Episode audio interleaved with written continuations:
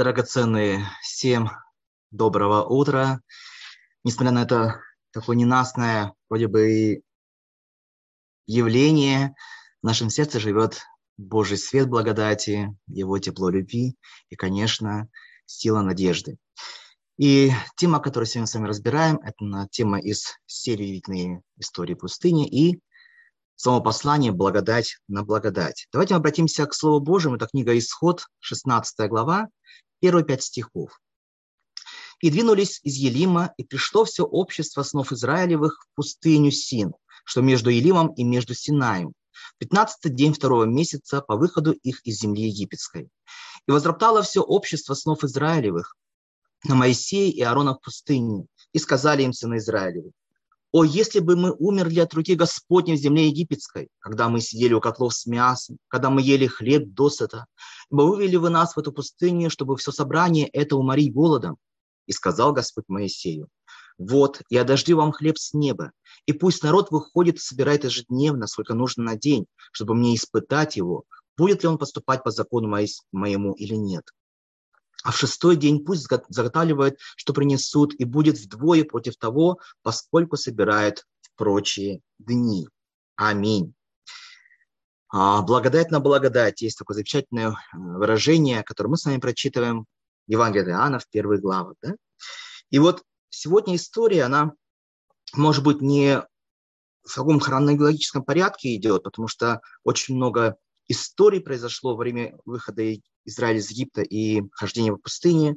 Мы взяли только некоторые из них. И вот помните в прошлый раз, да, историю про э, горькие воды Меры. И вот после того, как они вошли в эту пустыню Сур, они дальше пошли э, по направлению в Елим. Это был прекрасный такой район. Э, здесь, к сожалению, в этой карте не очень подробно показано, да, но вы можете увидеть пустыня Сур, и дальше идет пустыня Син, и сказано чудесное появление маны и перепелов. И вот они, перед тем, как пройти в эту пустыню Син, Израиль прошел в прелестный город Елим, и там были источники пальмы. Можете представить, да? Они вошли сначала в пустыню Сур, где были горькие воды меры. Господь сделал эти воды сладкими. Затем они прошли дальше в Элим, где было множество источников и пальм. И вот после Елима они попадают в пустыню Син. Можете представить, да? Это, опять-таки, безводное место, страшная пустыня. Не пустыня Синай, скажем так, да, чтобы понятнее было. И вот Бог нашей жизни, посмотрите, что делает. Он делает в нашей жизни баланс. То есть есть моменты, когда горькие воды превращаются в сладкие, потом есть источники, где можно отдохнуть, и пальмы, где есть тень от зноя. И потом вновь приходит период пустыни. То есть Бог сам регулирует это благоденствие в нашей жизни, братья и сестры. Но, к сожалению, народ израильский не усвоил этот урок меры. Вместо того, чтобы поблагодарить Бога, вместо того, чтобы уповать на Бога и надеяться на Него, на Его помощь, мы слышим опять, что народ ропщет. Второй стих, да? «И возроптало все общество снов Израилевых на Моисея и Аарона в пустыне». И фраза, которую они говорят, отметьте, пожалуйста, еще, «О, если бы мы умерли от руки Господней в земле египетской». Потому что они сравнивают время, которое они были в Египте, со временем, которое находится в пустыне. Потому что им лучше быть в плену, при том, что у, нас, у них есть мясо, у них есть хлеб, чем на свободе в этой пустыне. Но Господь говорит, чтобы они не беспокоились. Бог пошлет им хлеб с неба и будет это делать в течение определенного времени. И народ это все слышит от Моисея. И изо дня в день израильтяне получают Богом данную пищу небесную. В 22 стихе мы можем прочитать, да, об этом сказано, что они собирали ежедневно этот хлеб. Дело в том, что Бог давал им, давал им этот хлеб с неба, но народу надо было ее собирать. То есть нашей жизни Бог все уже сделал для нас. Все то, что мы можем с вами сегодня иметь, даровано во Иисусе Христе, без всякого на то участия нашего. Потому что мы даже малую толику всего того, что сделал Господь для нас, мы не можем сделать. Но нам, однако, нужно потрудиться в том, чтобы это все принять. То есть собирать все эти сокровища спасения. Потому что э, невозможно просто на самотек пускать эту духовную жизнь. Нам нужно пользоваться случаем, чтобы действительно наше спасение, оно как сокровище было нами собираемо и нами охраняемо. И поэтому каждый день по утру важно собирать столько, сколько нужно на каждый день, для того, чтобы наше спасение, оно все более, более в нас укоренялось. Как говорится, мы снова и снова испытываем нужду в том, чтобы благодать Божья была на благодать. То есть каждый раз, когда мы приходим к Господу, каждый миг, каждый день мы с вами получаем эту благодать, потому что мы в ней нуждаемся. И мы не просто получаем благодать, мы в нее облекаемся, братья и сестры. Мы наполняемся этой благодатью. Поэтому апостол Павел всегда приветствовал всех своих слушателей, э, читателей такими словами. Благодать Господа нашего Иисуса Христа да пребудет со всеми вами. Потому что все те, кто имеет во Христе Иисусе эти благословения, являются участниками этой благодати.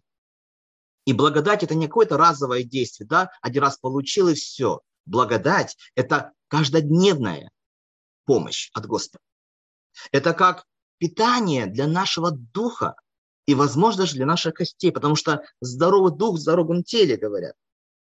Поэтому нам очень важно, имея это сокровище, просить Бога мудрости, правильно распоряжаться этим обилием богатства, которое Господь дает нам каждый день и иметь возможность из глубоких вод вычерпывать, вычерпывать эту э, благодать, в которой сокрыта любовь Бога.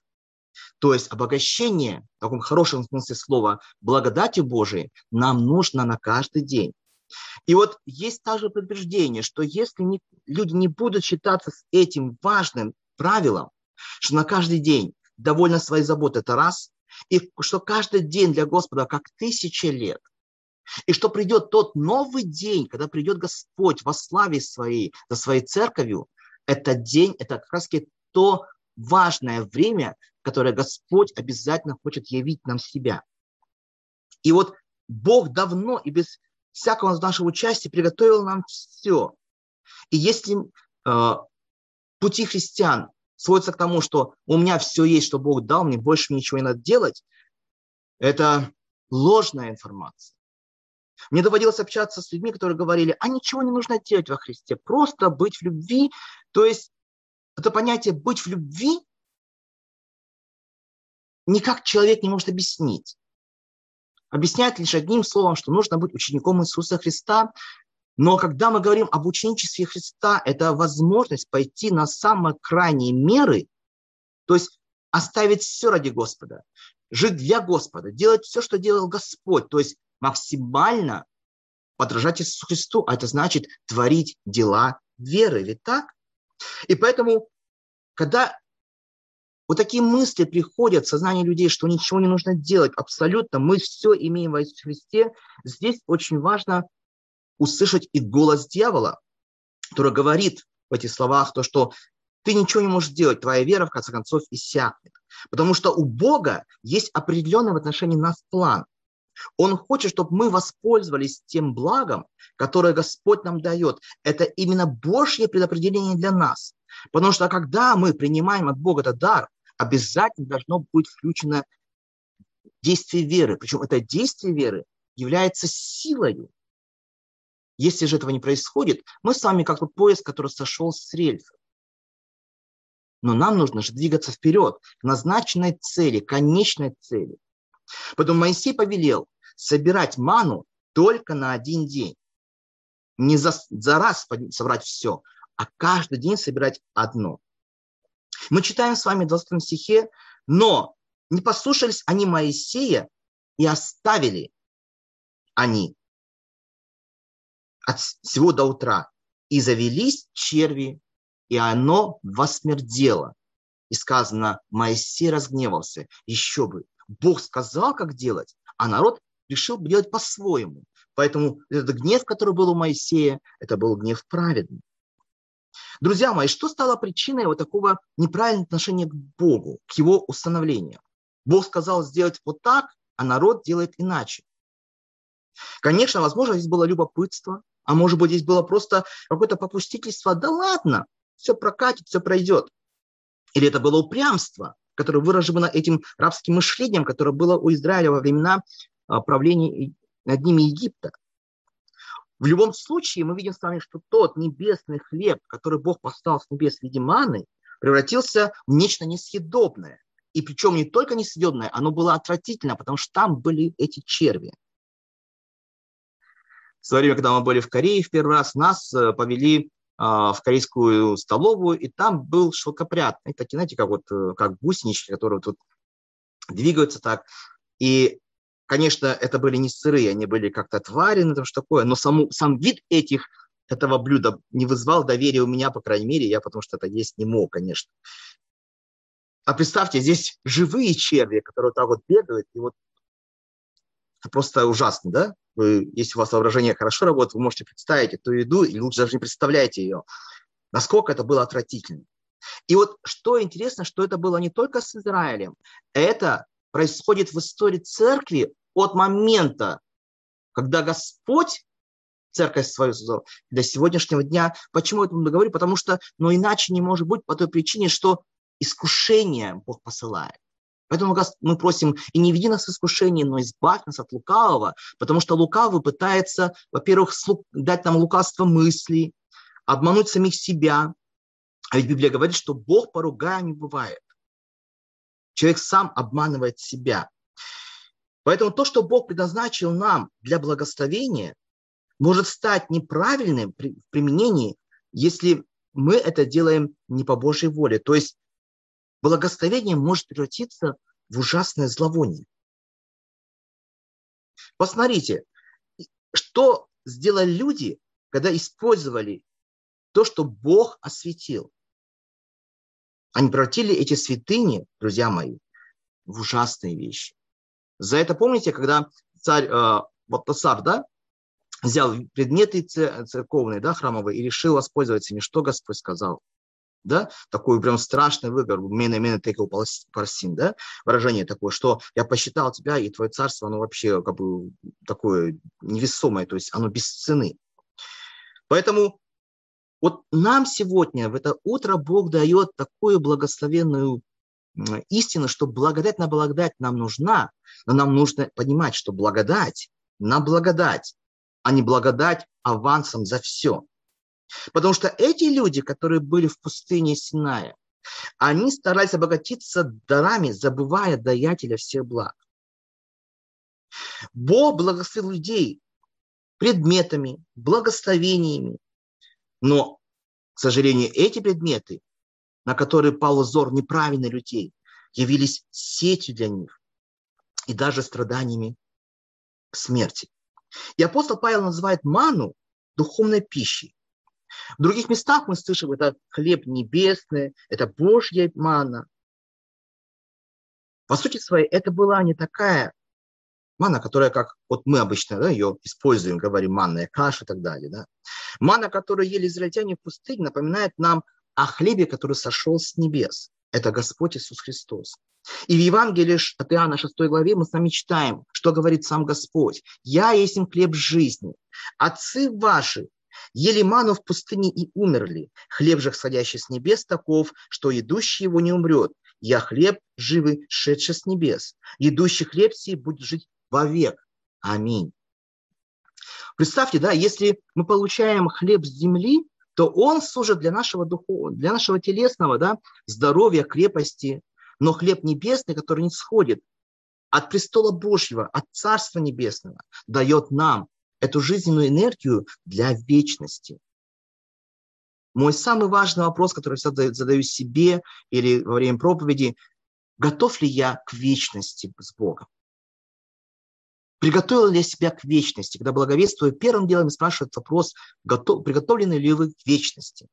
Потому что люди не понимают, что есть вечность. А еще то, что вечность бывает с Богом, бывает с дьяволом или в аду, это об этом даже они не думают. Поэтому, братья и сестры, Божий хлеб, который приходит к нам из того света, из небесного света, и как невидимый приходит наш дух, это дает нам крепость духовную. Христос сказал такие слова, что не, единым, не одним хлебом будет жить человек, но всяким словом, да, исходящим из уст Божьих. То есть не земными благами только, но и Словом Божьим, исходящим из уст Божьих. Там стоит слово, что не хлеб земной делает нас такими сильными, а именно хлеб небесный. И вот обеспечение израильтян пищей в пустыне – это пророческий образ спасения мира. Как Израиль получил эту необходимую пищу с неба в пустыне, так дает Бог нам через своего Сына Иисуса Христа хлеб жизни. И Господь сказал такие слова, «Я есть хлеб жизни, приходящий ко мне не будет алкать, и верующий меня не будет жаждать вовек». Аминь. Тем более, что говорит Иисус такие слова. «Истинно, истинно говорю вам, не Моисей дал вам хлеб с неба, а Отец мой дает вам истинный хлеб с небес, ибо хлеб Божий есть тот, который сходит с неба и дает жизнь миру». Аминь. Драгоценные, Пусть Бог благословит всех нас сегодня, в это утро, насыщаться этим Божьим Словом, наполняться этой благодатью. Потому что, как говорил святитель Иоанн Златоуст, нам не нужно этой суеты на тысячу. Человек не доживает до ста лет, а суетится на тысячу. Зачем нам столько а, ненужных, скажем, действий, которые обманчивают? Давайте будем искать Бога и Его воли которое Он показывает нам в Своем Слове, которое есть Христос, и в Своем Священном Писании, которое есть Библия. Пусть на каждый день для нас будет и достаточно своей заботы, и Бог даст свою благодать. Я желаю всем нам в это прекрасное утро, несмотря на такое пасмурное да, явление, зажигаться от Его очага, зажигаться от Его престола, потому что Господь сказал, верующий меня не будет жаждать никогда. Будем искать только Господа и Его благодати, Его веры, Его надежды. Давайте помолимся вместе. Дорогой Небесный Отец, мы благодарим Тебя безгранично за Твою Божию благодать, которую Ты являешь нам на каждый день. И Тебе этой благодати достаточно, чтобы охватить весь мир. Спасибо Тебе, Господь, что Ты говоришь нам, что у Тебя один день как тысяча лет, и тысяча лет как один день. Это означает, что Господь для Тебя все важно, в Твоей руке все. Ты, Господь, даешь нам все от Тебя исходящее. Все приходит, Господь, и Тобой управляется, и в свое время придет к Тебе и возвратится вновь.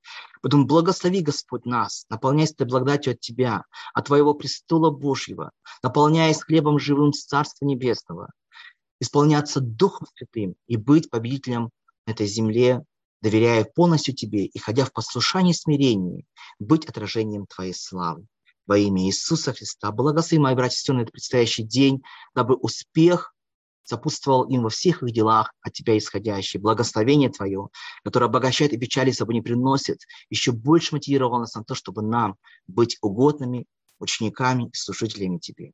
За все благодарим и во имя Иисуса Христа молимся. Аминь. Драгоценный побед Божьих во Иисусе Христе с Его благодатью, миром и святостью. С Господом.